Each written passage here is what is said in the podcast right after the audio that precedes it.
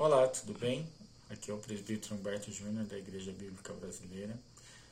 É um grande prazer nós estarmos aqui fazendo esses vídeos da Semana da Páscoa. Nós já estudamos sobre a entrada de Jesus em Jerusalém, nós já estudamos também sobre a purificação do templo. E agora nós vamos estudar um pouco sobre Mateus 24, quando Jesus estava saindo do templo. E de repente, aqueles discípulos começaram a comentar sobre a construção do templo. E Jesus falou: Esse templo será destruído e não vai sobrar nada.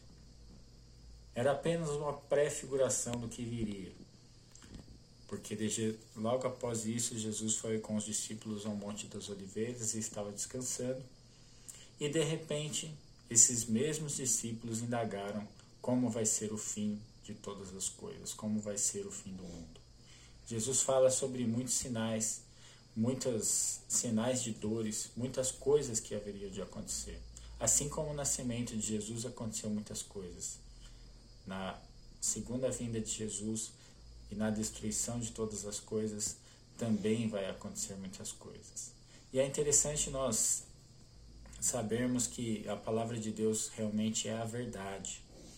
A destruição do templo ocorreu 30 anos após essa profecia, aproximadamente em 70 depois de Cristo, por Tito. E é muito legal a gente ver Jesus falar sobre o fim de todas as coisas. Por quê? Porque vai acontecer e é verdade. E ninguém sabe o dia nem a hora.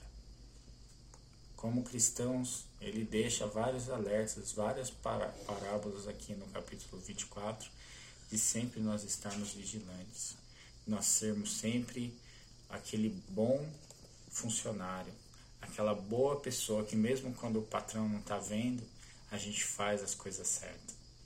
Então existem várias lições nessa semana da Páscoa que a gente pode sim aplicar na nossa vida hoje. A palavra de Deus é verdade. Vai ocorrer várias coisas, inclusive a segunda vinda de Jesus. E nós como igreja vamos com ele. Assim como ele ressuscitou, nós também não conheceremos a morte. Então, celebre a Páscoa nessa semana. Boa Páscoa.